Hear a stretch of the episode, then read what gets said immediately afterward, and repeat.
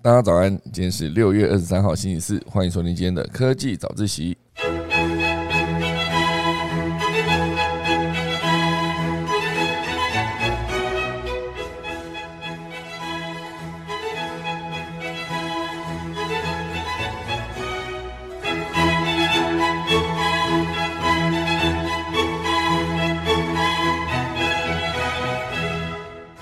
好的，今天科技早起要跟大家分享几则消息。第一大段呢，会跟大家聊到就是元宇宙论坛。哦，元宇宙论坛里面有非常多的科技巨头哦，一并在那边开会，包括 Meta、包括微软、包括 NVIDIA 等等巨头们呢，全部都是一起定定了一个元宇宙论坛，然后希望可以定出一些标准。当然呢，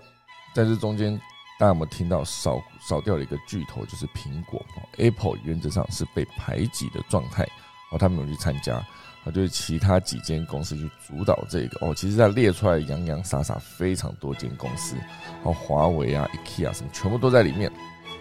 非常多。好，那为什么苹果会被呃排挤呢？等下来跟大家分享。第二大段会跟大家聊到，就是 Toyota 现阶段呢加入一个美国新创的电动车电池回收计划。那究竟电动车的电池它到底回收之后如何再利用呢？等下来跟大家分享。第三大段，我觉得蛮喜欢这个题目的哈。呃，日本有一个烟蒂投票箱，让你投烟蒂的过程中还能回答问题，非常的有趣。等下我们钟声过后呢，开始今天的钟声早自习喽。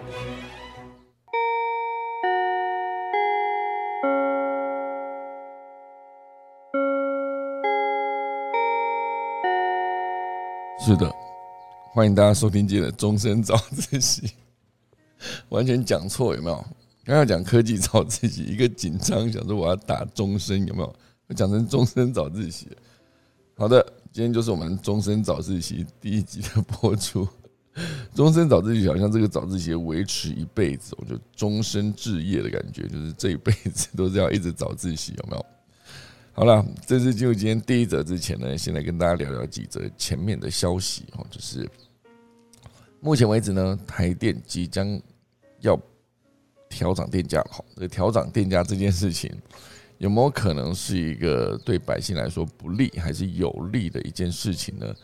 大家直觉想到，好像调涨电价就是我的荷包又要失血，尤其是现阶段。差不多就是暑假了嘛，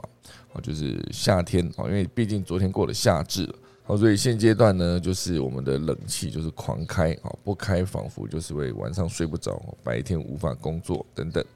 哦，所以讲到冷气不开，我想到我昨天去吃饭的时候，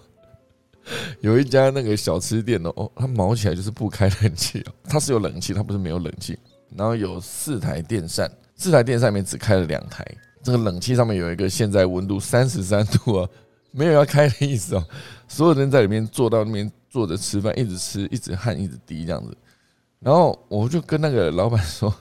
哎，老板好像有点热哦。”他说：“OK OK，你旁边有个小电扇，你开一下。”那小电扇一小电扇一开就是很大声，可是没有风这样。我昨天在吃的时候，在吃到满身汗，到最后就跟老板说：“哎，老板不好意思，可不可以真的请你开一下冷气？”好，然后他就心不甘情不愿，先把所有的门窗全部关起来，之后大概花了三分钟去找他的遥控器。我想说，婷婷能不能先找到遥控器，冷气开好之后，你再把窗户关起来？我觉得你没有这么急忙的担心里面的空气跑出去嘛，因为你根本冷气都还没开啊。我觉得终于三分钟之后，他找到他的冷气遥控器之后。没有电池，他跑去找电池。我这时候那个菜已经上了，我这还好没有点汤，我就开始吃，然后就开始一直流汗，一直流汗。然后终于他找到了他的电池，放进遥控器里面，这边咔啦咔啦咔啦跳超久。哦，终于哦，冷气的风吹出来，哎，是送风，有没有？真的是热到爆炸。同学又去那边按了老半天，大概足足一分半钟，终于找到冷气怎么开，冷气来终于有一点。就是冷的感觉，这样。那时候我已经吃完了，有没有？很惨呐！哦，昨天我就在想说，我一辈子我不会再去这间店了，气死我了。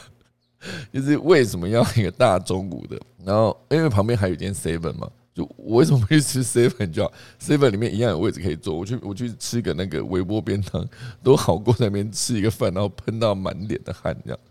哦，很痛苦啊，所以夏天真的不能不开冷气啊，不开冷气很多人会受不了。哦，至少我昨天我在吃那间小吃店的时候，我不知道这样能能够为那间店家省下多少钱呢？因为我就不开冷气，然后他们每个工作人员在厨房也是非常非常的热哦。当然就是怕热就不要进厨房，厨房不会开冷气是合理这样。可是毕竟你是个营业场所，座位区也是坐了非常多的人啊。也没有半个人反应呢，我每个人都吃到流满身汗，准备继续吃这样子，然后没有人感到说，哎，上面那台影像那个冷气的东西，它是不是冷气？哦，上面那台写的三十三度室内温度那东西，它是不是冷气？然后电扇也不开这样，我就不懂，就那你不要装嘛，你你不要装，很多一进来看到，哇塞，连冷气都没装，他就走了这样，而不是进来说想说，嗯，他可能有机会会开这个冷气。所以总之呢，我昨天在吃这顿中餐的时候，非常的后悔。早知道我就去吃 seven 了，也不至于搞到开会前吃个饭，然后弄到满身汗，再去开会的时候就觉得哎，非常的狼狈吼，就是整整就是汗一直擦一直擦这样。好，所以这就是我昨天在在吃一个小吃店遇到一个开不开冷气的一个一个真实故事，我就分享给大家。好，所以总之呢。之后电价到底会不会调呢？啊，电价如果不调的话，台电有可能会亏损一千五百亿元。那这亏损的过程中，是不是到最后面大家就都得涨价啊？所以不管是调不调哦，因为它可能都会最终面临涨价的问题。而且还有一个很严重的状况，就是电价如果不调，是不是等于百姓去补贴大户呢？因为其实。用电大户，大家知道有些工厂绝对会比一些民生用电还要高。那这些工厂在用电的过程中，他们如果先从这些大户开始调电价调起，那是不是对百姓来说，不见得就是会不会有什么百姓补贴大户这种问题？不会嘛？哦，因为其实电价如果持续动涨，就是他们写的不能反映燃料上涨的成本。哦，所以对台电来说呢，恐怕会亏损超过一千五百亿。从台电预估哦，台湾的供电品质跟台电电价，应该说国际国际的电价来比较，台湾调涨用电大户的电价呢，已经势在必行了。哦，所以其实我觉得一路以来看了很多关于台电的报道，对于台电这间公司的营运哦，以及比如说它会有子公司，然后再花钱跟子公司买电回来，再卖出去，哦，那个成本又更高。这种种种的问题，所以最终会导致说他们亏损，当然会亏损了。就是你如果做的够精准、够清楚的话，有一些举措，不要让大家看不看不懂你为什么要这样子，就是满头问号，为什么你会用这种方式，然后来把电往外输出？哦，所以每年都在看台电的亏损与日俱增，好，每年都在看它的财务赤字以及那个啊财务赤字。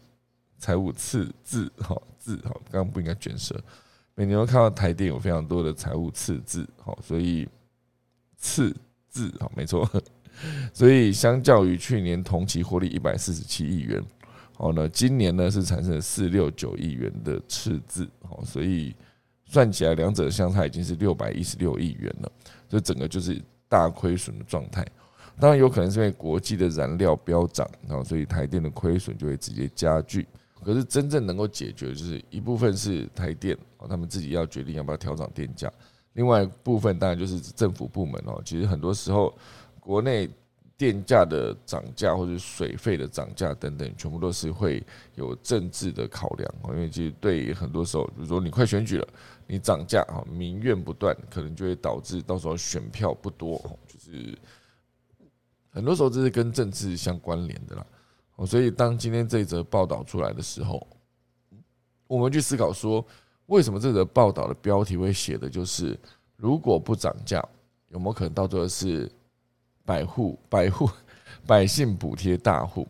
我其实大家直觉思考就是很简单，就是如果你大户用的多，那你就大户涨更多。它是有个集聚的哦，你用电是这个程度，你就是大概涨这样子一点点。如果你用电超级大户，那当然就是按比例涨更多。哦，所以大多像是钢铁啦、石化啦、半导体业，哦，他们不只是用电大户，同时也是排碳大户。哦，所以如果要解决电价的问题，应该从调涨排碳量高的用电大户做起，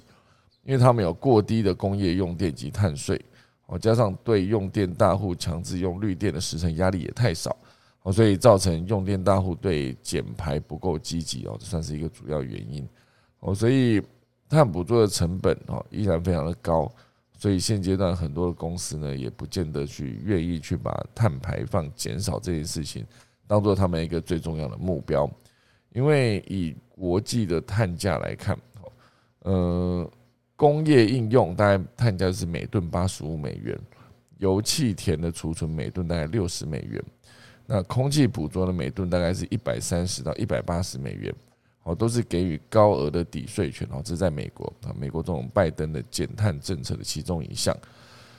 那台湾的部分呢，碳费仅为每吨一百到三百元，其实让排碳大户几乎是无感的状态。美国是美元哈，每吨八十五美元，台湾是每吨一百元台币哈，差很多诶，差的非常多。好，所以让排碳大户几乎无感嘛，加上碳捕捉的成本远高于目前台湾的碳费价格，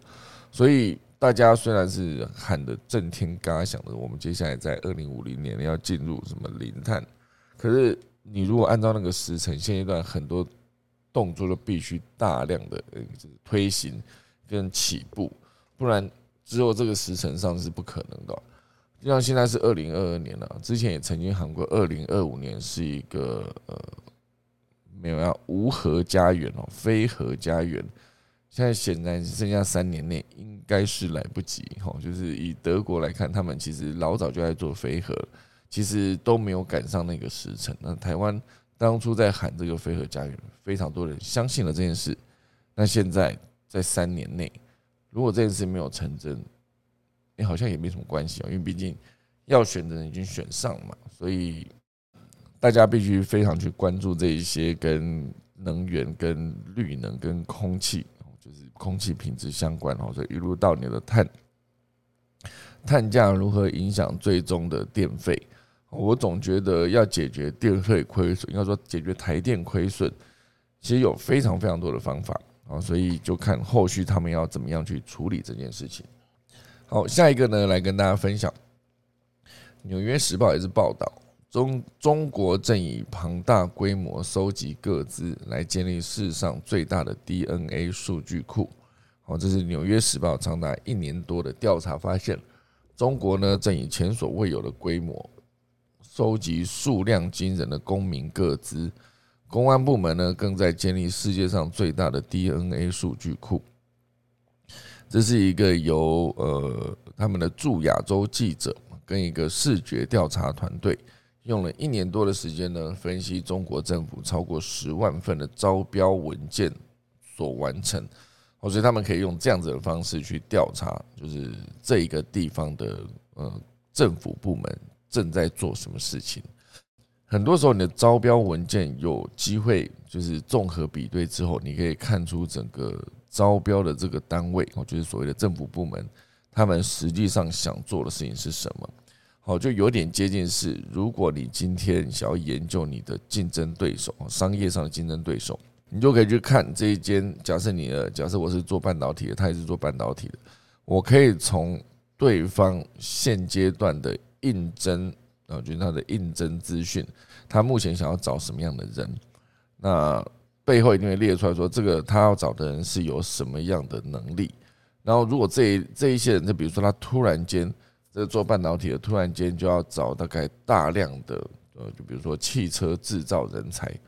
那他就很有可能到时候是不是要切入电动车的产业？有可能哦。那当然，这件事情是一个你可以去透过调查发现的一个资讯。如果你想要打败你的竞争对手，那你显然必须很清楚知道说他正在做什么。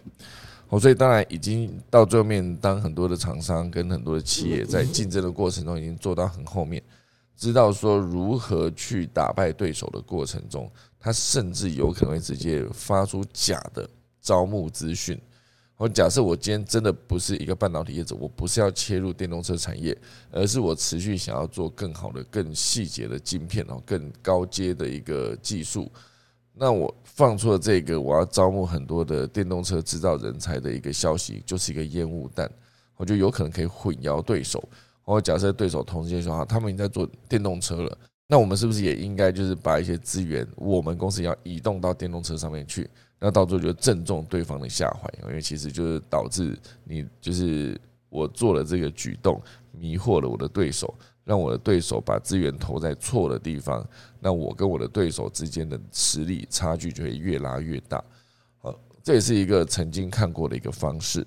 好，所以再回到这则报道，《纽约时报》长达一年多的调查，就是分析中国政府超过十万份的招标文件，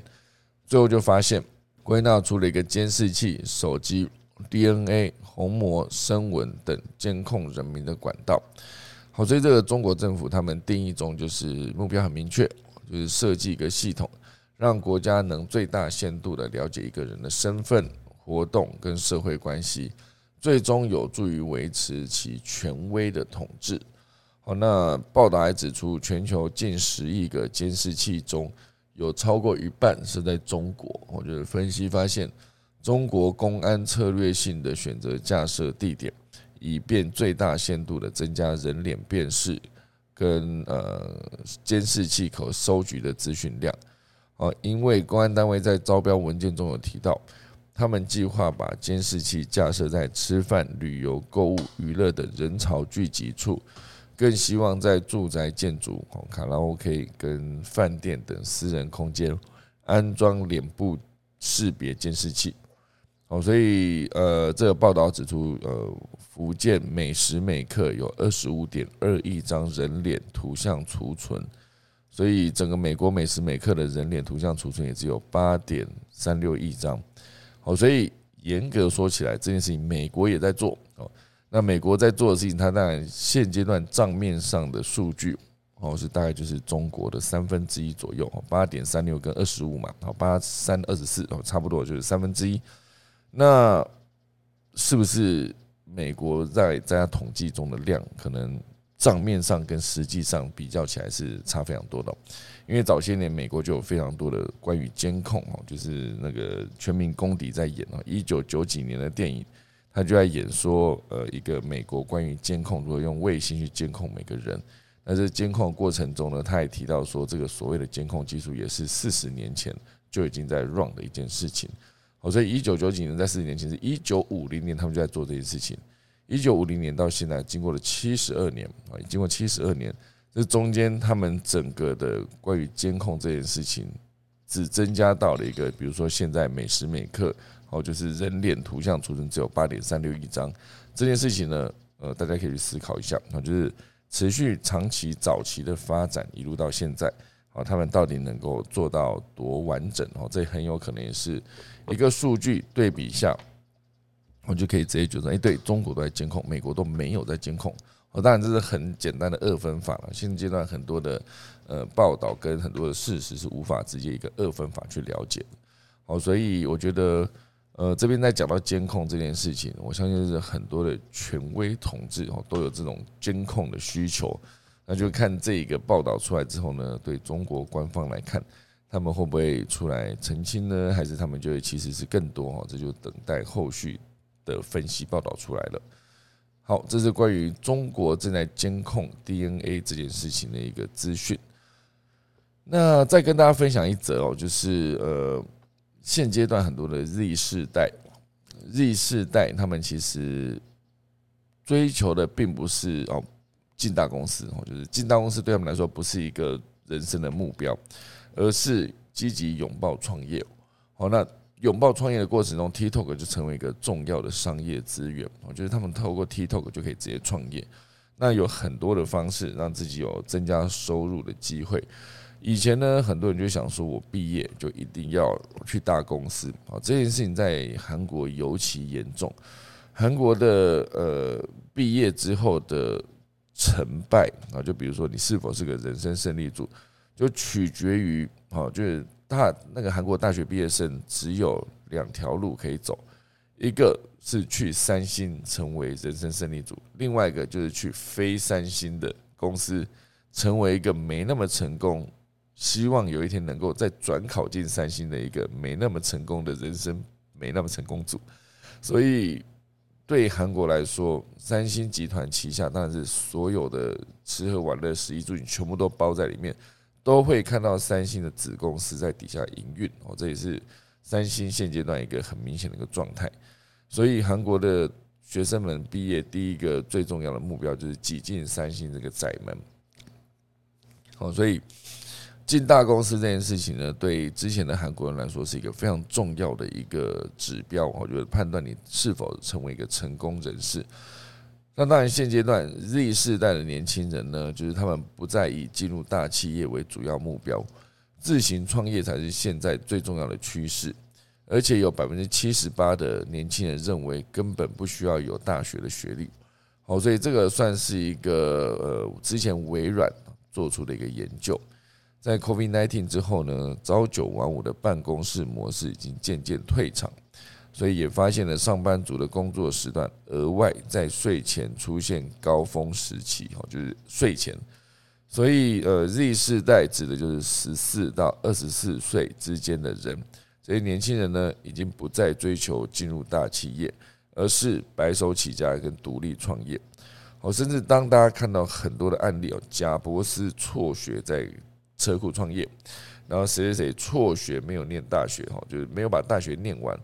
全部都会是一个呃，会不会起了一个仿效的效应？就觉得念大学真的不是那么的必要。哦，他的概念会有点接近是以前大学毕业就想说，我是不是应该去念个硕士？硕士念完是想说，是不是就应该去念个博士？因为整个硕士跟博士，你时间投入下去，到时候到一些大企业，他可能薪水就直接有一个几千块的差距，而那个几千块的差距，那个数应该说它的金额的。增加的比例其实也在渐渐下降之中，好，就变成大家会去思考，我花多两年去念一个硕士的学位，如果只增加了每个月月薪两三千的话，那这两年投资是不是非常的不划算？那如果说我今天投了两年念硕士，再投了可能四五年去念博士，你可能毕业你就已经三十岁了，三十岁的时候进入职场，如果他那个。念了博士之后，你发现第一，很多人也在念博士，所以也很多人在这个时间进来成为你的对手。另外还有一块你要面临的所谓的博士生，可能是留留学回来的外国博士，或是单纯只是他外国某个顶尖大学的硕士，都很有可能是一个他可能假设一样是同样的岁数，哦，两千年啊毕业啊，两千年出生。然后到二零二二年，然后是哎，再举的例子不是很好。一九九零年毕业，然后到二零二二年的时候，差不多三十二岁嘛，三十二岁。那差不多到二零二零年，好，就到二零二零年这一这批一九九零年的人三十岁的时候，直接二十二岁，在一二零一二年毕业的这一批人，他已经有工作经验，就差不多已经有八九年了。那你直接去念那个硕士，你可能工作经经验就是大概六七年哈。六年左右，你念完博士的人才刚到职哦，你可能没有什么工作经验哦，就是刚刚从研究单位写完你的博士论文就直接来念。好的，当然这些博士很多在某个专业领域上面的研究，绝对有办法成为公司的集战力。可是如果不是哦，没有这么有重要需求的这些博士的一些学位的拥有者，就这些毕业生。可能对公司来说，他们也不会愿意花这么多的钱去请你这个博士。好，最终大家就会去思考说，这个学历它到底有什么用处？好，有用处的还是有，可是没用处的话，就显然你投资这么长的时间是非常不划算的一件事情。好，所以当然以现在就是这个微软做的调查也提到说，Z 世代，尤其是现阶段，然后这是这些二呃十四到二四岁之间的人。哦，他们跟前一代的千禧世代二五到四三四之间的这些人，哦，我也是千禧世代，我还没有超过四三哈，就是他们在面对工作上面的定义是不一样的。我就是有没有可能之前是觉得我花更多的时间工作就可以得到更多的收入，那现在年轻一辈呢，他们觉得说我是不是一定要做到工作生活平衡？如果没有，我就去找到一个工作能够让我完成工作生活平衡。哦，比如说他们去做直播。哦，比如说他们去做 TikTok、抖音，他们只要能够找到自己获利的方法，把自己的这个 IP 做起来啊。当然做失败的也是大有人在，毕竟这个投入门槛相对比较低啊。你可能每天拿着手机坐在车上录一段三分钟的话，只要你的滤镜开得好，你在户外车子坐在里面，你那光其实都原则上是很完美的。只要你在那个大太阳底下哦，就是把你的车开着，然后开着冷气，停在一个可以停车的地方，然后就直接手机拿起来就录。然后，脚本拿拿在前面，就可能是一个平板或者笔电，你放在前面，然后手机拿就开始录。只要你的收音品质，其实你在车子里面收音品质也不会太差，你就每天可以产出大量的作品哦。录完档案在手机里面嘛，直接拿手机起来剪，里面有一些简单的剪辑软体，可以让你快速的完成上上字幕。哦，那你的作品就完成哦。只要你讲的东西有料，大家都还是会来听，他就有机会得到更多的收入哦。不管是拆账还是厂商找业配，很多都有合作的机会。而且最重要的重点是，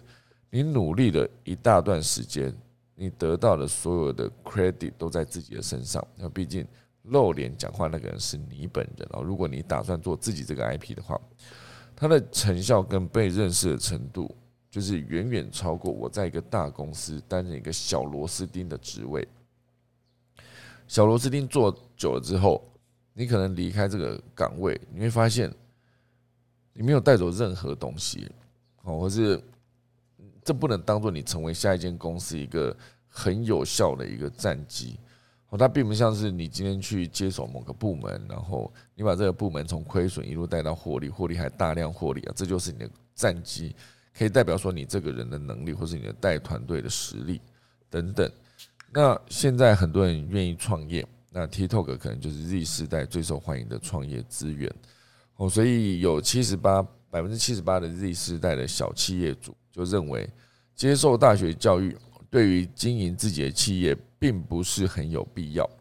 而且微软团队也发现，有三分之一的企业主在 TikTok 寻找商业建议。而 Z 世代哦，则是更惊人的百分之六十五哦，所以在 Z 世代有百分之六十五的年轻人呢，会在 TikTok 上面找寻商业建议跟聊合作，诶，确实能够有获利的机会哦，所以我觉得未来大家在思考工作的时候，应该说再往前拉，大家可以思考一下你的教育这件事情，你到底需要什么样的知识？知识，知知识。你到底需要什么样的专业技能？好吧，专业技能，专业技能可能包括知识跟技术，好，就是所谓的技能嘛。你到底需要什么样的能力？好不好？你就去从这个能力出发去找解决的办法，不然呢，你是没有办法把你的工作做好的。而且另外一块就是，你如果不是从这个需求端出发去思考你要学什么。很有可能到最后，你学的东西就是一个你可能一辈子不会用的东西。好，比如说微积分，好，就是现阶段很多人诟病的一件事。我在学微积分，学的痛苦的要命，然后最终我离开了这个学校，我没有带走，因为全部还给教授，教授也不会退你钱。那一辈子也不会用到。好，就当然有专业的需要，比如说我是个顶尖的工程师，我是一个之后也得要做研究或者走向教学之路，这个博士候选人等等，这微积分对你可能非常重要。可是对百分之不到九十吧，对百分之九十人来说，微积分也许你真的用不到的情况下，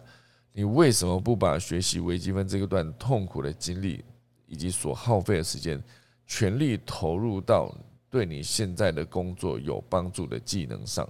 好，比如说一样是在学微积分的时间，你全部拿去学习影像处理跟制作，那可能直接对于你在做一个影片的过程中来说，它是一个非常有帮助的一段经历。就是你可以用快速的、更有效率的方式，做出一个更有质感，或是更快速完成的一个网络影片，那都好过你去把时间投资在你可能用不到的技能上。我对教育的理解永远都是这样子：你需要什么你？就去学嘛，就尤其是现阶段自己出来工作之后，就会发现你不足的地方非常多。比如说我二零一四年、二零一三年出来创业，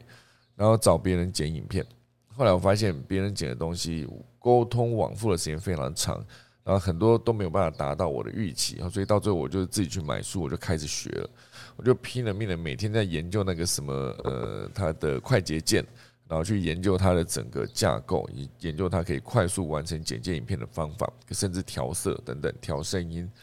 都是我一股脑书买回来拼了命研究之后，快速得到这个技能。这个学习的过程，大家可以思考一下，如果把它提早到你的就学的这个从国小到国中到高中，所有你需要做到呃国民义务教育去完成这些教育的过程中，如果你学到的东西全部都是及时可以应用得上。那是不是非常的完美？是不是以后国小就必须开剪接课？好，是不是必必须开影像处理的教程？是，或者是去开所谓投资理财的课？因为这些东西对你一辈子来说非常有用。小时候为什么不教如何对于钱、对于财务这件事情如何去理解跟应用？对小孩子来说，你可以学嘛，可以教他们基础的股票知识哦。这为什么不行？哦，当然很多的基础教育还是得教。可是现在很多小朋友又很早熟嘛，所以教他他其实也可以理解了。尤其是现在很多也许根本不需要放在课堂上面的教育过程，比如说如何做影片，因为网络上面很多的教程嘛，你看着那个影片一步一步操作，你就会剪接了；你看那个教程一步一步操作，你就会做厨师了，你就可以做菜当厨师。那很多的教育的场景为什么依然还要局限在课堂上面？那一样要对于学习古文。会有一些需求，比如说我必须去背一些呃什么《出师表》啦，哦就是一些李白的诗词啊等等，唐宋八大家，我去背了这个东西。可是如果今天从另外一个角度切入，好像之前有一个什么呃，我打碎了夕阳，或者之前我也跟大家聊过，我打碎了夕阳这个这句话后面就随便你去接嘛，你可以把它接成我打碎了夕阳啊，这六个字打。碎了夕阳啊六个字，你可以接一个就是有四句每句六个字的话，或是有长有短。就是以前的那种呃七言绝绝句啊，七言绝句，以前的七言绝句、五言绝句哦，或者是呃宋词哦元曲，它可能在字数上面不一样，可是原则上它的押韵的概念跟它的平仄概念都是基础上要顾到的。那你今天在玩这个游戏的过程中，你为了要增加自己的词汇量，增加自己对于呃文字如何影响意境的营造这件事情，你如果有兴趣的话，你自然而然就会去找一些宋词元曲，或者是之前的呃唐代的诗哦等等。所以这些东西对我来说，就是从应用端出发，你学到的东西是第一效率非常的高，因为你当场就有需求。第二，你不会把它丢掉，因为你持续使用中这些技能、技术，持续使用中，你不会还给老师。那这才是短短的人生几十年中，我觉得最有效率的一件事。应该必须从教学的逻辑，因为你在课堂时间也非常的长嘛。好，好，所以以上就是今天的小新闻，一路讲到四十四分了。今天都不知道题目在定什么意思哈。好，所以赶快来跟大家聊第一则哈。Meta 跟微软跟 NVIDIA 等巨头呢，打造了元宇宙论坛啊，就应该说元宇宙标准论坛啊，独缺苹果。好，所以呃，Meta、微软跟几间科技公司呢，在二十一号，也就是两天前，宣布加入一个元宇宙标准论坛，希望可以替元宇宙产业呢建立一套标准，让不同的公司所打造的虚拟世界可以兼容彼此，来促进这一个产业的发展。那当然，元宇宙标准论坛是本周二，我就两天前发表了声明，表示这个论坛呢聚集了各家在元宇宙领域深耕的公司，希望借由整个产业的合作，来建构一个开放式元宇宙的互通性，探讨目前实物上缺乏互通性所带来的阻碍，以及应该如何协调跟加速标准开发组织在定义跟发展所需的工作。好，所以这整件事情，你去看它底下的加入的团队，好，所以是 Adobe 啦，然后还有呃 IKEA 啊，还有华为啊，Epic Games，然后 NVIDIA、Meta 啊，Unity 哦，Unity 就是打造 VR 的三 D 的内容的一个很好的一个工具，好，有很多的游戏都在这个工具建构于这个工具的架构底下，然后甚至它还可以变成一个平台。然后还有 Sony 哦，Sony 也在里面啊，这是 Sony 嘛？对，Sony。然后还有一个类似 AR Cloud 啊、高通啊等等都在这里面。好，Lumina 都在这里面啊，Lamina，不是 Lumina，Lamina。所以这一间公司呢，应该说这个团队啊，就是元宇宙标准论坛，它其实就是要打造一些标准。那定标准永远都是大企业圈地哈，然后去防止别人竞争一个很好的手段。好，就像当初那个那个 DVD 的战争，好，最后是由呃 Sony 赢得了那场战争，然后还包括在之前的呃 VHS 啊，就是录影带录影带规格战争，好，最终也是好像是头绪吧取得了这个胜利。所以谁取得了定标准的权利哦，谁就拥有了第一波商品。快速出货获利的空间，因为其实两个标准在对抗的过程中，一定到最后会有一个赢家一个输家，而且这个市场并不是老大跟老二的一个差别，而是赢者全拿，然后输者就直接黯然退场的一个过程。哦，所以我觉得这个论坛跟定标准永远都是一个非常重要的一件事情。如果你没有参与到，哦，显然第一你是不是技术能力不够，第二会会不会是就是你就是被排挤啊？比如说这次苹果的状态。就是这么一回事哦，所以我觉得看到这个 NVIDIA 跟微软跟 Meta 快速合作这件事情，对苹果来说，当然现阶段大家不会去思考说苹果要进入这个论坛，因为它甚至连一个呃实体的产品都还没推出。我说有没有可能之后苹果推出他们的 AR 眼镜之后，也可以纳入这个论坛里面，然后就可以变成一个可以定标准的一个呃。厂商好，类似这样，哦，所以这就是苹果在这一次被排除在他们的元宇宙标准论坛之外的一个消息。那当然讲到元宇宙，也可以快速讲一下佐克伯，好，他目前为止呢，也就是快速发表了四款 Meta VR 头戴装置的原型，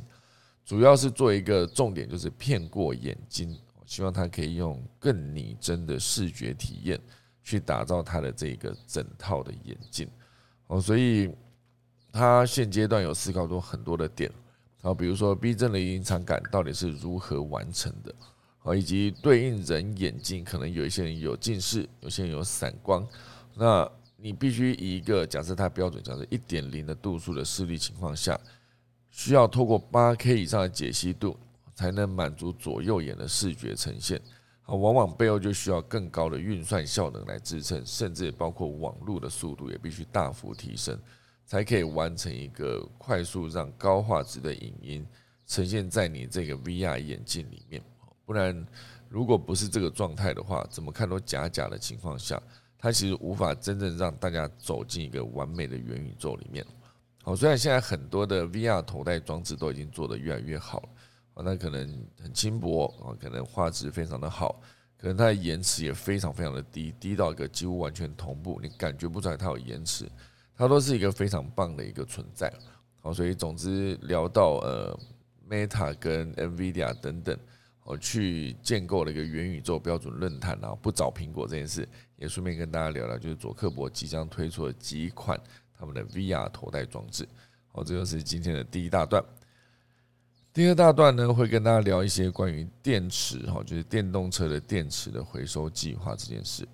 因为现阶段大家去思考一下，你有没有很多的电池放在家里？尤其是之前手机可以换电池那个时代，大家去思考一下，手机可以换电池的时代是不是十五年以前？至少我在二零零六年的时候还在用 Nokia 啊，不管是在之前 Nokia 三二一零、三三一零哈，就是。超级长寿的无敌的机械三三一零，那时候就是你一个不小心哦，你骑车从口袋掉出来，然后机车哦沿路捡回去哦，就是可能是手机的背盖，然后电池，然后主机好等等，有些甚至还有一个前盖后盖，所以你总共有四块，直接一路沿路捡回去，一组起来，哎，继续打还是可以用哈，就非常非常的耐用，而且它的电池其实算起来也是一个。你有电池备用电池带出门，就不用担心没电现阶段，当你有很多旧的手机，然后你就会想，你那些之前旧的电池是不是很难处理？一大堆的锂电池，你到底要拿去哪边回收？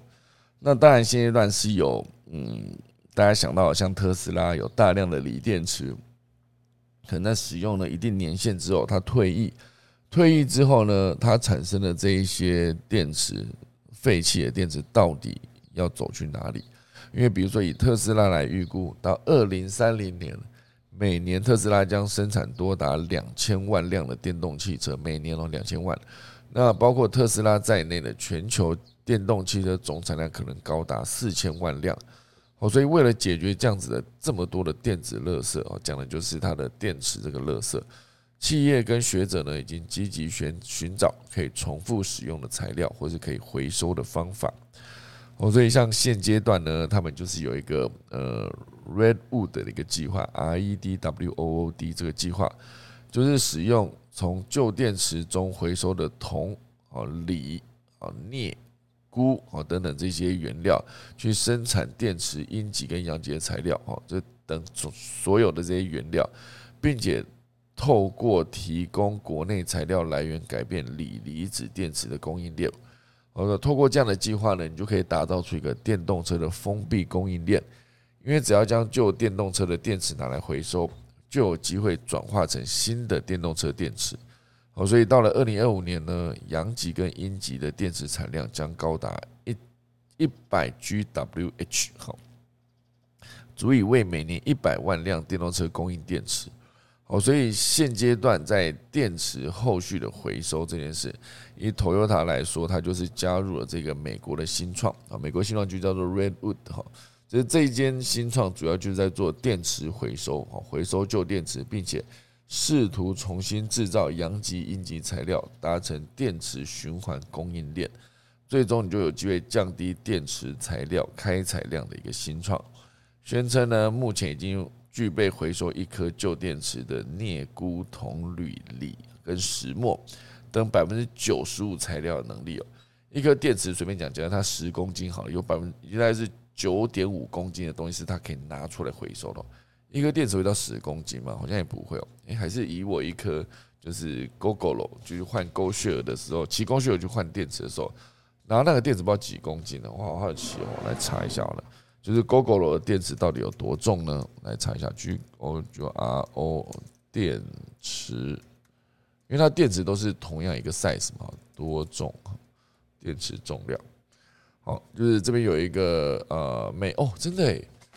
，GoGo 的智慧电池每颗重量九点八公斤呢。哦，原来那一颗电池就九点八公斤哦，那这样拿起来真的是还蛮好拿的，没有想象中那么重哦，因为感觉十公斤应该不轻嘛，哈。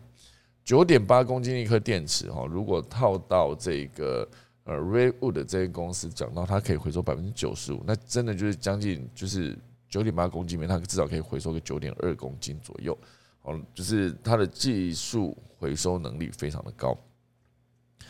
哦，所以对于这间新创来说，现阶段他就必须去找到足够多的一个合作伙伴，而在这个时间点呢，Toyota 就正式成为他的合作伙伴。所以，Toyota 跟 Redwood 啊，将针对回收第一批油电车哦，就是他们的 Prius，一九九七年发表的 Prius，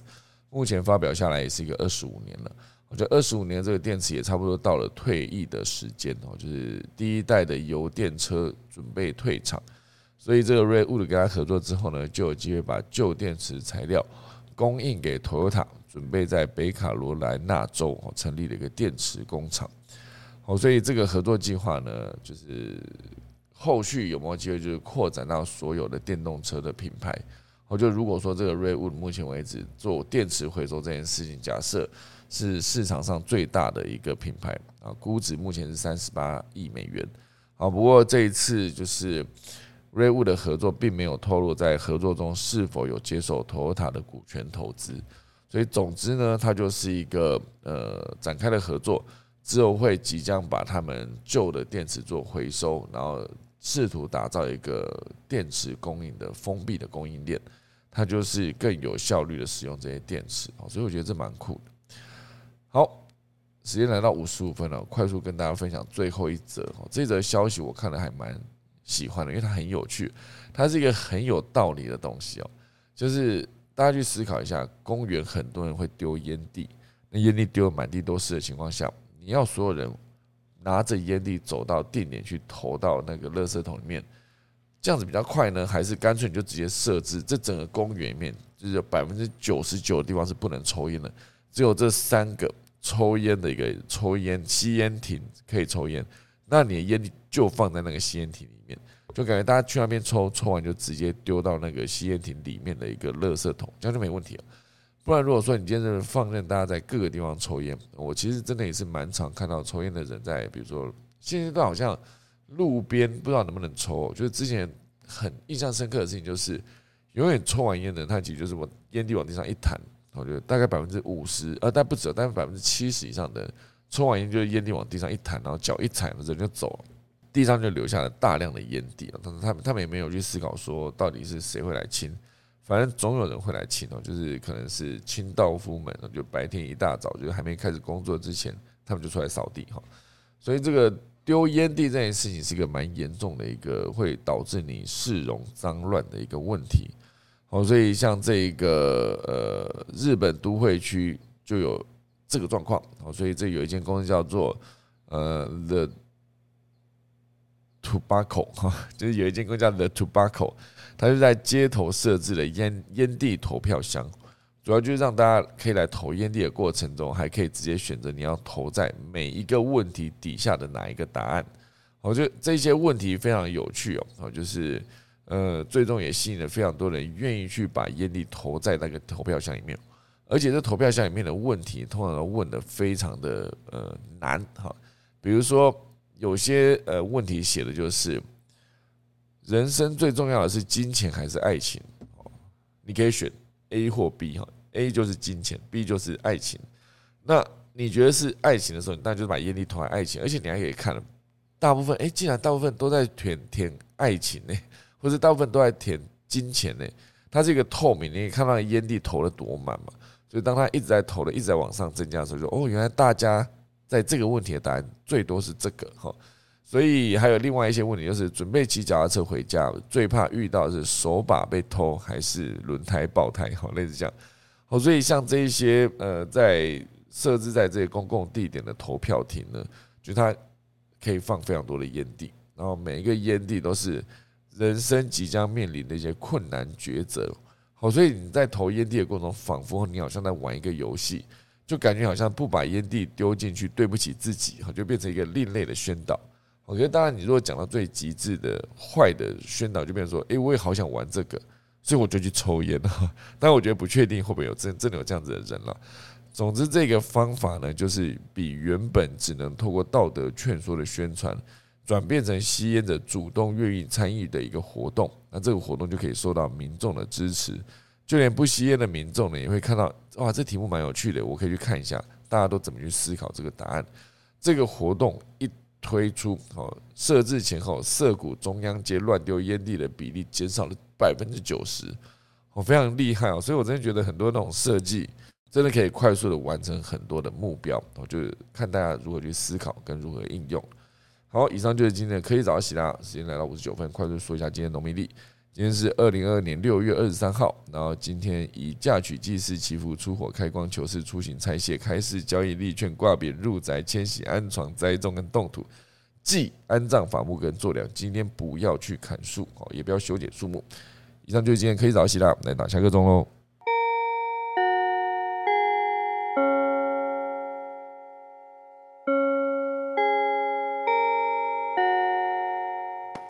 早安，早早早。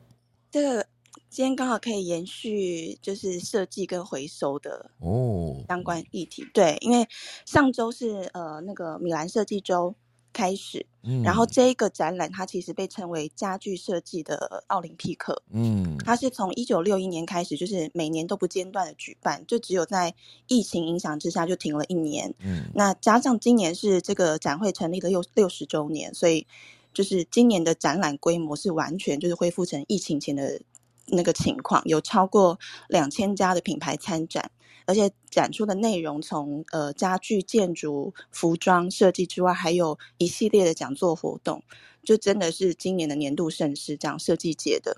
那除了很多国际大牌参加，像 LV、Prada 这些就是大家比较熟悉的品牌，这是展出作品的。呃，方向就是可能都是因为疫情的关系，就是它会有一个很一致的设计方向，就是比较注重材质的可持续性，还有设计的突破，还有制作工艺的细节，还有刚刚秀导提到就是回收这一块。因为疫情就是让大家就是比较想待在家里，然后你我们待在室内的时间也大幅增加了，就会想要让居家空间多一些就是户外大自然这些元素。然后像公益方面啊，工艺还有回收方面，就是有一个牌子，呃，它的 logo 是很像花砖型的 l o e v e 它今年就是以编织修复跟重生去。就是做发想为概念，这样他们搜集了两百四十个，就是来自世界各地不同形状、功能还有破损程度的旧篮子编织篮，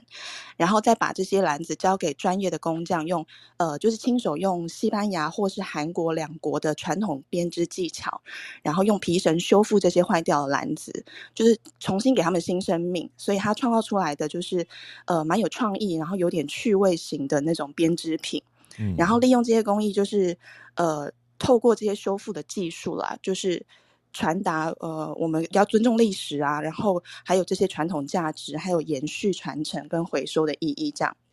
嗯，然后我们我们自己在就是室内设计的部分，其实客户的喜好他们。呃，那个风格也有返璞归真的变化，就是现在的豪宅不像过往，就是一定要金碧辉煌，或是要有就是很科技的感觉。比如说，呃，上周很热门的关键字金卡戴珊的穿坏礼服的那一位，嗯，他之前其实有在社群平台上面发布了，就是他家里的照片，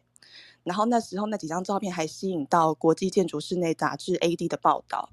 因为。它的室内就是完全就是用仿旧的米白灰白色的涂料，然后就是保留手刷感，就是有一些不均匀的刷痕啊，还有一些斑驳粗糙的墙面，然后呃搭配就是没有存在感的家具摆饰，就是非常简约优雅。然后这种风格是这几年蛮热门的，叫做赤贫风。赤就是赤道赤，贫穷的贫，赤贫风，就是看起来有点像家徒四壁的那种毛坯屋。可是这种风格就是你可能更能够欣赏，就是每个家具物件的本质，然后也可以在家里好好放松。嗯，有兴趣的朋友可以搜寻 C N 放在 Style 专栏的报道，以上跟大家分享。米兰设计周，对不对？对啊，米兰设计周，我觉得它里面有很多就是设计。展出品很精彩，而且今年刚好是 LV 他们呃家具设计的十周年，所以有很多作品，还有现场展会的那个布置都很漂亮。嗯，对，好像很多这种，我我不知道，我现阶段变成一个很对设计很有兴趣的人，我觉得设计可以解决好多事情哦。不管是从平面设计解决资讯传达落差，快速了解资讯，或者是像你像刚刚讲的那个呃，因为在街头放这个投票的烟蒂箱，就直接改善了当地的那个环境的状况。我觉得设计真的是有助于改变很多事情的优化，很值得做。哇，感谢那郭芭比也算是个设计人了，是不是？就是在一个设计公司嘛。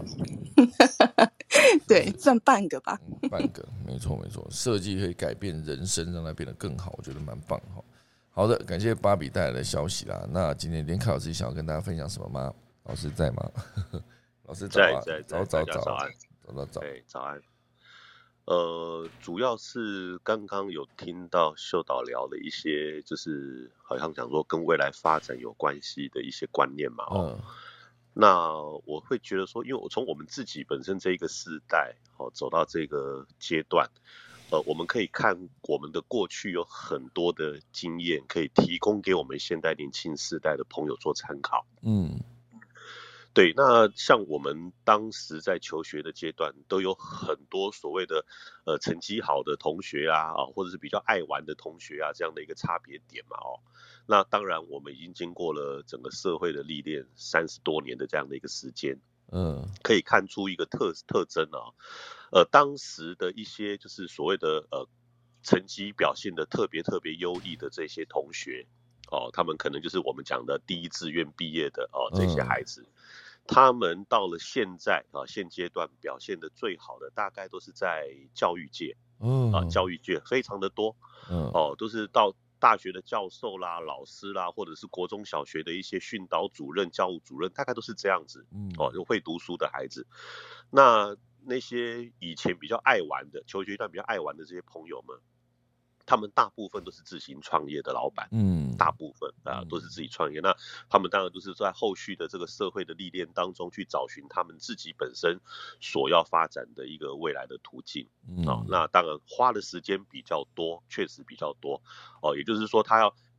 拟定自己的人生的目标跟方向，他们多花了大概至少五年甚至到十年的时间。嗯，但是他们后后面的一个。一个成就表现的话，绝对不会比当时会读书的那一群同学要来的差。嗯，哦，那也可以讲说，会读书的这群这群同学呢，到了现在哦，他们当然还是大部分都还在教育界当中哦。那在教育界当中，他们遇到了另外一个问题，就是什么？就是我们当时啊，二三十年前完全没有想到的少子化的问题。嗯，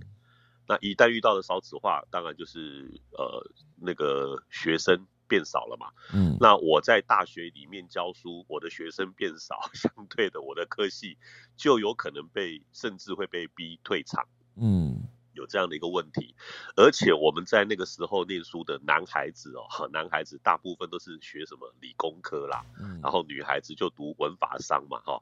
在在三十年前的那个时代，有这样的一个不晓得是哪里来的规矩跟规定的，真的。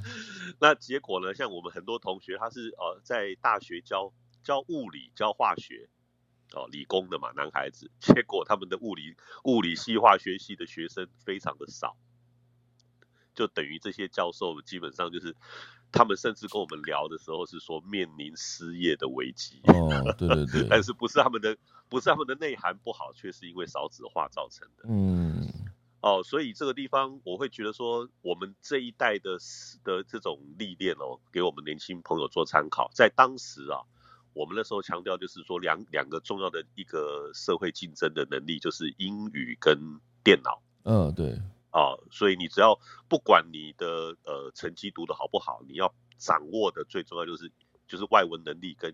电脑的使用能力。只要这两样你只要会的话，大原则啊，你的社会竞争力就是具足的。没错，那我会觉得说，对我会觉得说，现代的年轻朋友们比较需要去具足自己的社会竞争力的话，除了外语跟电脑这两样还是不变哦，但是这两样慢慢变成普遍性，而且因为翻译软体居多了。哦，外语能力的时候，就算我自己不行，我透过这个翻译的这个呃这些机器也可以达到效果。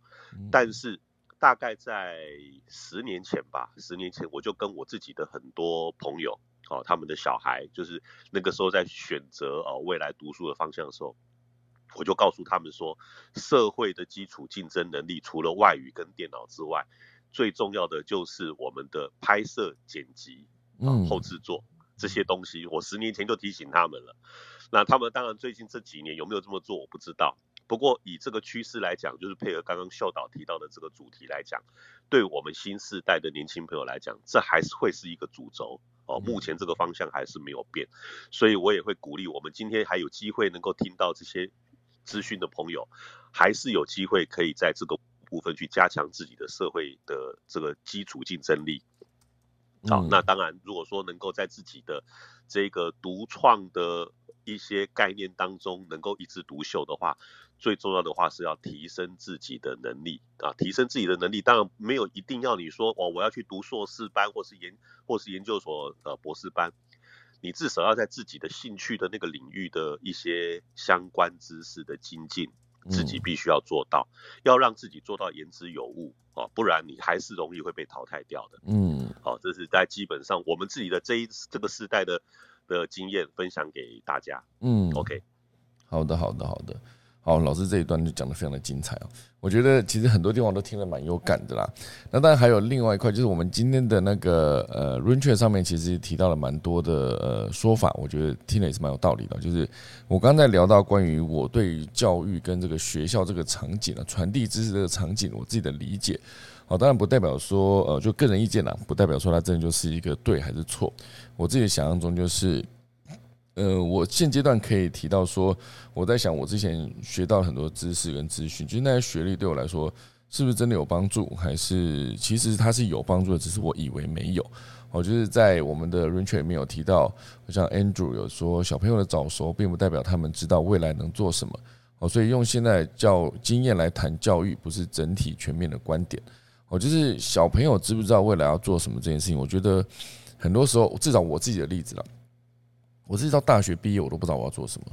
就是我大学毕业的时候想说，之后反正要去当兵了，那当兵的时候再来想，因为当兵感觉有很多事情可以想。就一路到当兵到退伍，我还是不知道我自己要做什么。就是我就在思考说，为什么我们的教育经过这么长的时间，从国小六年、国中三年、高中三年、大学四年，整个加起来十六年的时间，对吧？呃，六加四加三加三十十十十六，对，整整十六年，为什么会我哈？我说我指的是我，为什么会不知道我要做什么？而我周遭很多我的朋友们，其实也会遇到一样的问题啊，就是整个书念完，然后你不知道自己要做什么。当然，我自己在高中的时候，我一进去我们的班导，就是他是教物理的，哦，他是本身是一个很厉害的清大物理博士。他开学第一堂课，他跟我们讲说，他从国中国一一入学。他就知道他自己这一辈子就是一定要当一个物理学家，一定要念到物理博士。那时候我非常好奇，我觉得，哎，为什么老师他可以这么早知道自己要做什么？当然，那个老师后来讲完，他就说一定要去当物理博士。可是下一段，他直接跟所有学生说：“可是你们不要去念，因为养不饱自己啊，喂不饱自己，就是赚不到钱。”他自己这样讲，我觉得那老师蛮幽默的。所以。我一直在思考一点，就是为什么经过这么久的教育，可是大家不知道自己要做什么？至少我是这样子，我身旁大概百分之八九十人都是这个样子。我觉得很早知道自己的职志或者找到兴趣的人，当然也是大有人在。我真的很多人就是大有人在的过程，就是我知道自己要干嘛，我大学就休学去做网拍，好等等。好，所以这是 Andrew 刚刚提到这个，哦，小朋友可能不太知道自己要做什么，可是再往后拉。至少我了，我自己到大学毕业退伍已经二十四岁了哈，我才在想说，哎，我念的是影影视相关，所以就先从影视相关的一些打杂的工作开始做起哦，就是去某个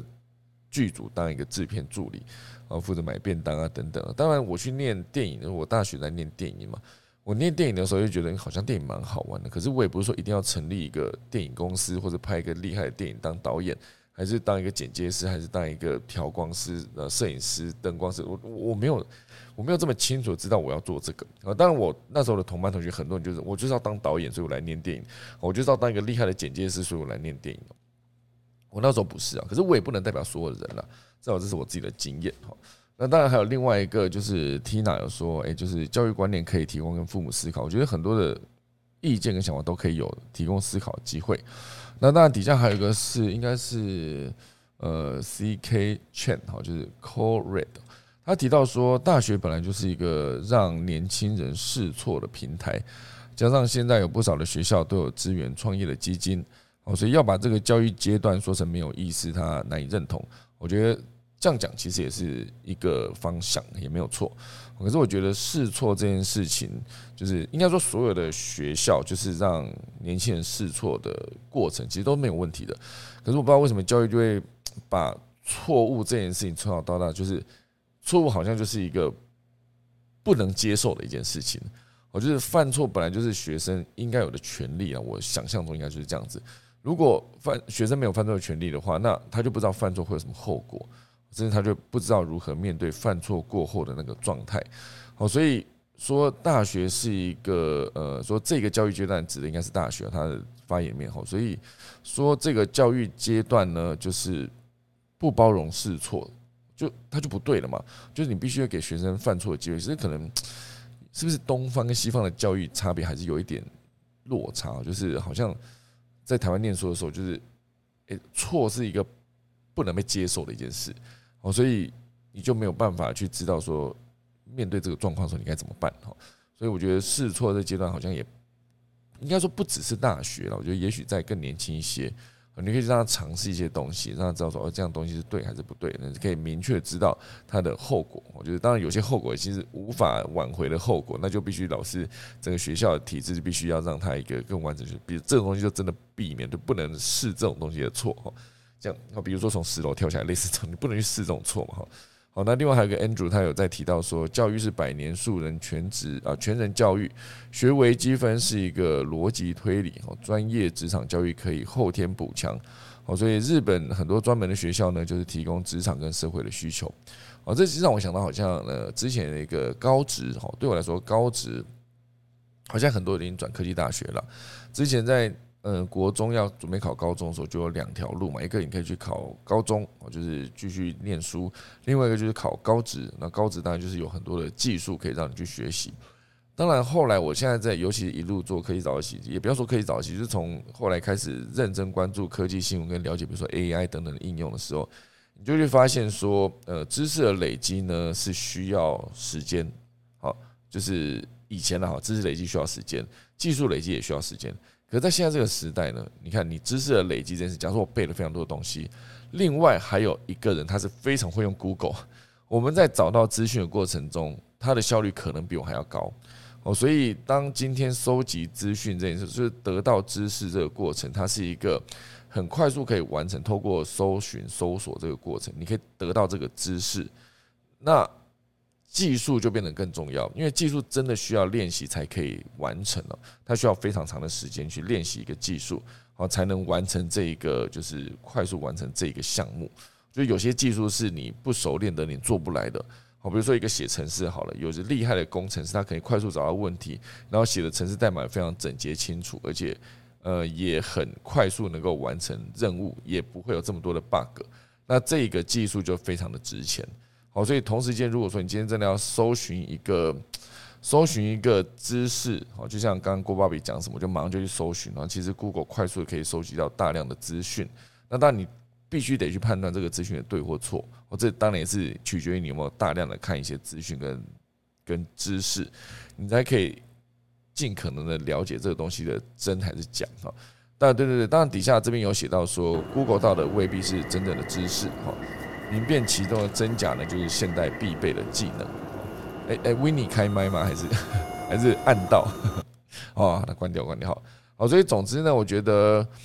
呃，另外有一个是呃，一样是 Call Red 哦，他有提到说，有多少人在年少阶段就清楚知道自己要做什么？嗯，确实这个比例是低的，而且很多人是在工作的过程中才发觉到行业的痛点，才走上创业乃是成功之道。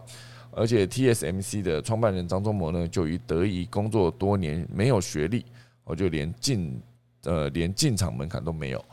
哦，学历是让你可以进入一个公司的一个某种程度上，它是一个快速筛选的过程。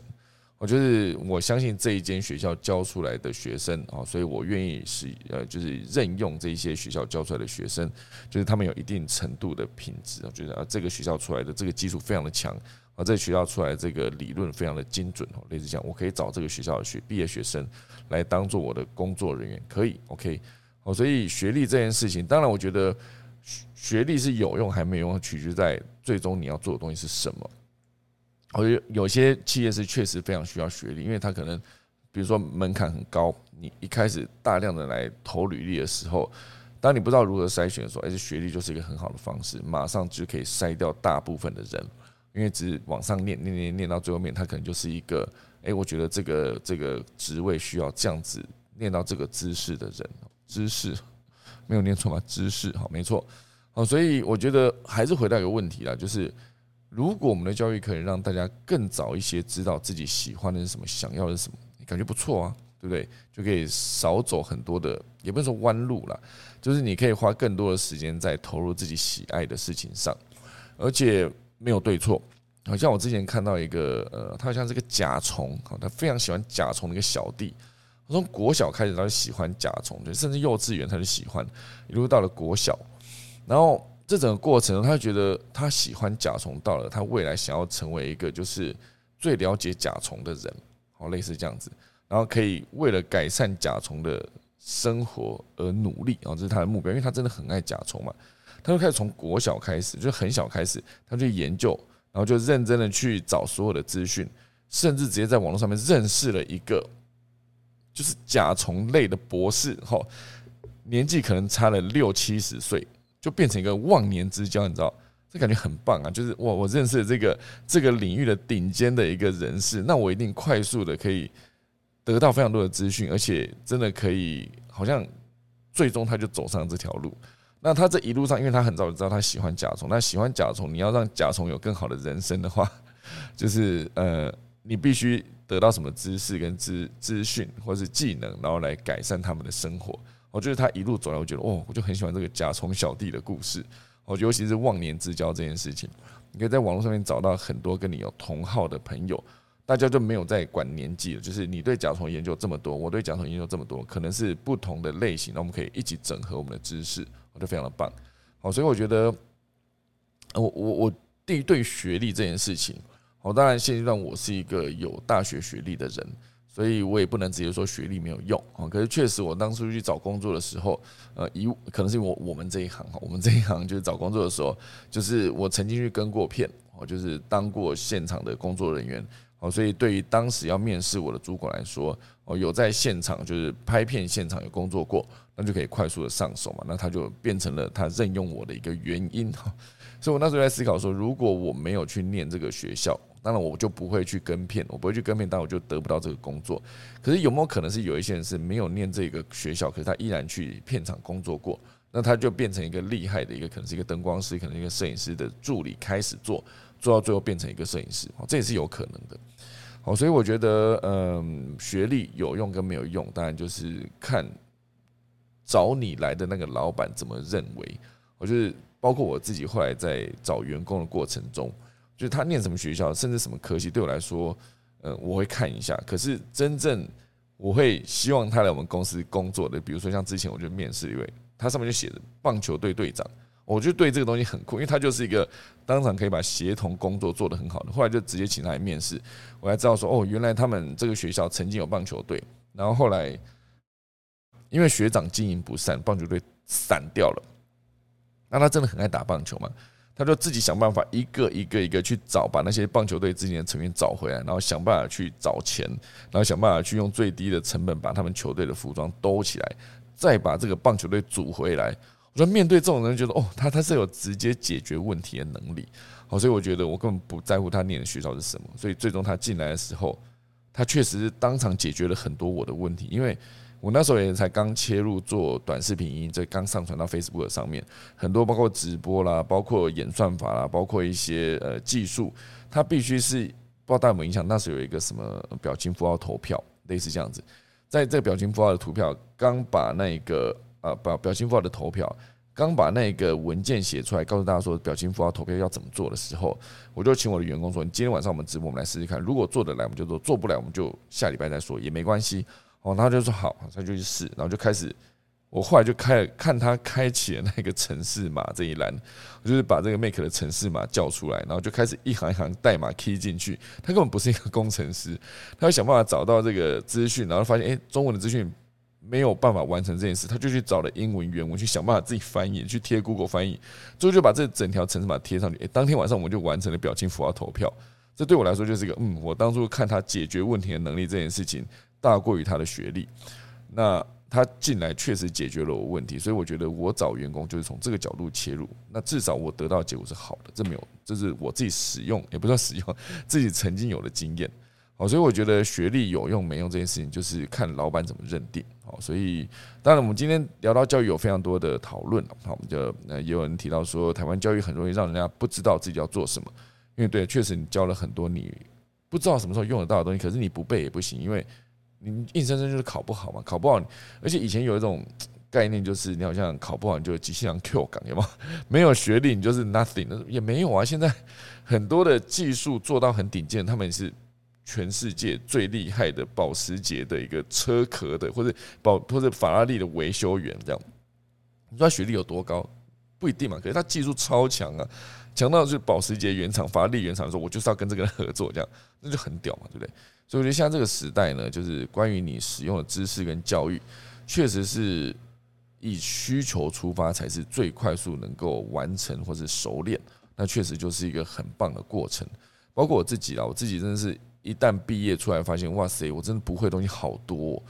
那就只能一个一个学啊。就我这也不懂，那也不懂，就发现哦，原来。学的东西这么不足，你就开始去上课。周末就有课程就去听，有些是免费的，有些是付费的。付费值得你还是去听。网络上面一直找 YouTube 的教程，那就是哦，我在教剪接，我在教调色，在教做动画，那在教如何投广告哈，如何成立一个影片，做一个频道，你需要完成的东西是什么？如何做封面哦，等等，这所有东西都是一个后来才学来的东西哦。所以我觉得我对于教育这件事情的想象，大概就是。嗯，它是一个你学了必须要拿来用啊，不然很可惜嘛。因为你脑袋容量有限，你学了很多东西没有拿来用，你还不如就是去学更多有有用的东西。我就会看到很多的，也不能说只讲欧美啊，就是确实有一些人士哦，他可能在专业领域上面非常非常的厉害。那其他的部分，他可能就是诶维持一个一般基本了解，因为反正他需要知识的时候，还是可以马上去 Google 或者去找。我这边是讲 Google，不见得就是在 Google 这个平台上，你也可以去 Bing 上面找，也可以去那个百度上面找，都可以哈。所以。对于你收集到的资资讯，你可以做一个清楚的判断，那才是现在这个时代呢使用网络一个正确的方式。好，好，所以呃，对这边我们讨论非常多嘛，哈，就是呃，如果让呃从小就可以让孩子发掘自己的兴趣，不一定要工作多年才能发现行业痛点。嗯，有道理啊，就是很多小孩子是像那个做甲虫的研究甲虫，他确实是很早就发现了，就是对于。改善甲虫的生活这件事情，哈，他有去研究出一套逻辑，年纪也不大，哈，而且他还可以跟这个博士交流嘛，所以我觉得还蛮棒的，哈。所以，嗯，很多大学同学到现在还是浑浑噩噩，不知道自己要做什么。对，其实对啊，就毕业这么久了，我自己也真的是幸运啊，我就是去跟了电影，后来发现，哎，我在电影这个领域好像还不太行哦，因为电影是一个 更，也不能说更专业啊，应该是说。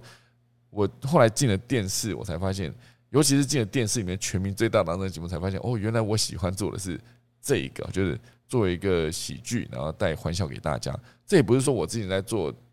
在在大学念书的时候，大学念书老师还是叫我们拍作品嘛。那时候拍作品，很多学长拍的作品都是很，你说那一段时间是新浪潮嘛，大家就一定要拍一个像蔡明亮啊，或者是像那个那个很多很艺术片的导演。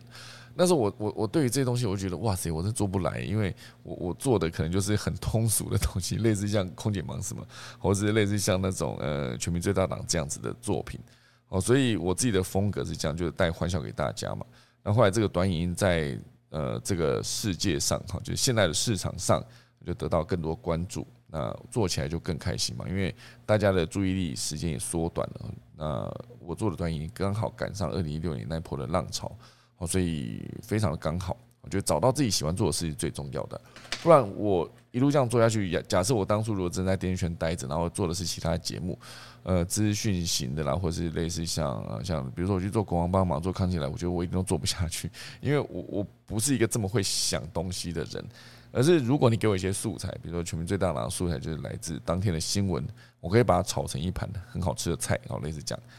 好，所以总之呢，呃呃，雅克斯也提到说，很多人小时候都被教育好好读书，不要浪费时间在玩。很多时候玩就是一个发掘兴趣的好时机哦。大家去思考一下，如果那个甲虫小弟他研究甲虫的时候被爸妈直接拎回去说：“你给我去背那个唐诗三百首，不要去玩那个虫，要干嘛呢？”你可能就扼杀掉一个未来很有可能是真正改善甲虫人生生活的一个未来的学者，或是一个创业家，好等等。好，所以呃，林凯老师有提到说，社会有需要就开办一个性向开发未来生活馆啊，里面有各种领域的实物知识哦，提供给学生接触参考。我觉得这就还蛮棒的，可以试试看。我觉得像我记得以前金华城好像有一个就是小小职业体验馆的样子 哈，所以很多人在那边就扮成哎，我要扮一个飞机的机师哈，我要扮成一个空姐、一个护士或者一个一个邮差等等，就可以让他们穿着那个呃小小。小小版本的制服，你就可以扮一个小邮差哈，或者是一个小小的，呃，像之前的呃全家有推出一个小小店长，类似这样，你就可以体验一下这个职业的其中一部分哦。当然，不见得是会把最残酷的那一块给你看，就你不可能在一个小小孩童体验馆，就是他在飞机上扮空姐在服务的时候，就直接给你演一个 OK，傲到一个不行了，直接在现场问你说，我现在就是坐在坐在经济舱，可是我要去商务舱这样。我觉得你你不会给他这么 困难的问题，这样，可你至少可以知道说，哎，服务的过程是这样啊，如何做是一个开心轻松的一个过程，让两服务人的这一方跟被服务的这一方都是一个很很 comfortable 的一个状态，舒适哈。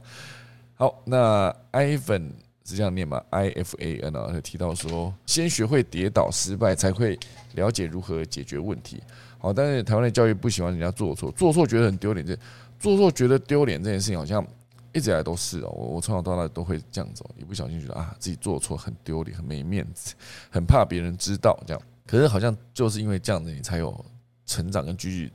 诶前进的空间哈。那 Kobe 讲的是会赚钱比较重要哦，对，会赚钱当然就是要么就是你的知识可以提供对别人来说是很有价值，要么就是你的技术对别人来说很有用。好，好，所以呃，哦，Evan 还有继续聊到说，以前在国外学滑雪，教练都是先教如何跌倒，好，从跌倒中去学习如何平衡。台湾教滑雪是如何摆好姿势去避免跌倒，好，所以这是一个好像有点相反。就像我现在出去教影片，大家问我说如何做出不被关掉的影片，我都会先从我先放。什么东西叫做会被关掉的影片？我再告告诉你，一步一步告诉你说，这个会被关掉影片的这个原因是，第一个会被关掉原因是这个啊，第二个会被关掉原因是这个。那你自己看到你自己都很想关掉，那你这样子反过来的分享，可能就会让大家更愿意接受。哦，原来我不想让影片被关掉的话，我就要避免这第一点、第二点、第三点，好，类似这样子。所以这是我自己习惯的方式，就像呃，iPhone 讲到的，应该是这样念吧？F A N，他说先教如何跌倒，再跌倒，再学呃如何滑雪，好，就是这样。哦，Tina 也说哦，曾经他儿子休学一年找方向啊，那当初他很难跟我开口说要休学，但他现在过得很好，哦，还好我没有同意让他休学，没啰嗦，哦，非常棒。哦，那 E B N 想到陈妈妈来说，今天节目虽然不太科技，但是很好听哦，也蛮科技的。不要这样，我前面有讲到那个，要讲到那个呢，哦，那个那个元宇宙标准联盟哎，我讲到这个，蛮科技的哈，是是。好，那雅克斯也说，真的啊，您的同意对他来说非常的重要。我在讲，应该是回答 Tina 哈。那也有很多孩子知道自己读错科系了，但因为怕父母失望，就继续硬读啊，这真的是。父母逼我去读医科啊，可是我真正有兴趣的是呃那个艺术，好类似这样，就觉得啊艺术赚不到钱了，那医生才赚得到钱呢。确实医生赚得到很多钱，可是现阶段呢，那个呃那个去当画画画的，比如说插画家，也是可以赚很多钱呢。他他卖那个插画的贴图，也是不像以前是一个完全没有机会的状态哈，因为大家以前对于画家。能够有获利，想象到就只有把画卖出去。可是现在所有东西转成数位，你像光一个 NFT，哦，光一个 NFT 就是之前造就了多少的富翁啊！当然那是第一批哈，在之后的还是很辛苦哈，就是很多在 OpenSea 上面的 NFT 是完全没有人看的哈。好，那 w i n n e 让我们所有的人回到了一个现实面，就是要剪出今天跟昨天的 Podcast 哦哦好。Kitty 说：“今天冷气那一趴很好笑，对，是我真实人生。所以所有的喜剧，你觉得好笑喜剧，全部都是某个人痛苦的遭遇，悲剧变成了喜剧。哈，那 S Y 有说爸爸妈妈还是觉得你是借口。哈，呃，我跟你说，未来要当爸爸妈妈，可以由自己做一个转变。哈，就是你有没有这么在乎学历呢？或者你有没有真的在乎他喜欢什么？”那就是全力给予他支持哦，到最后你就会发现，哎，你支持到很多三分钟、三分钟热度的小孩，包括我自己当初就是一个三分钟热度的人，好，类似这样子。好了，哦哟，时间来到八点三十四分了，时间真的非常的晚哈。哎，我看到有人举手，可是时间真的有点晚，我等下得出门了。我刚刚没有看到，我刚刚一直在看留言，抱歉。我就是呃，就是感谢大家的收听了。我今天是很想再继续开放大家上来聊，可是时间真的太晚了，我这我刚刚没有想到，我意识到会讲那么久。好，今天谢谢大家收听，我准备来打下课钟喽。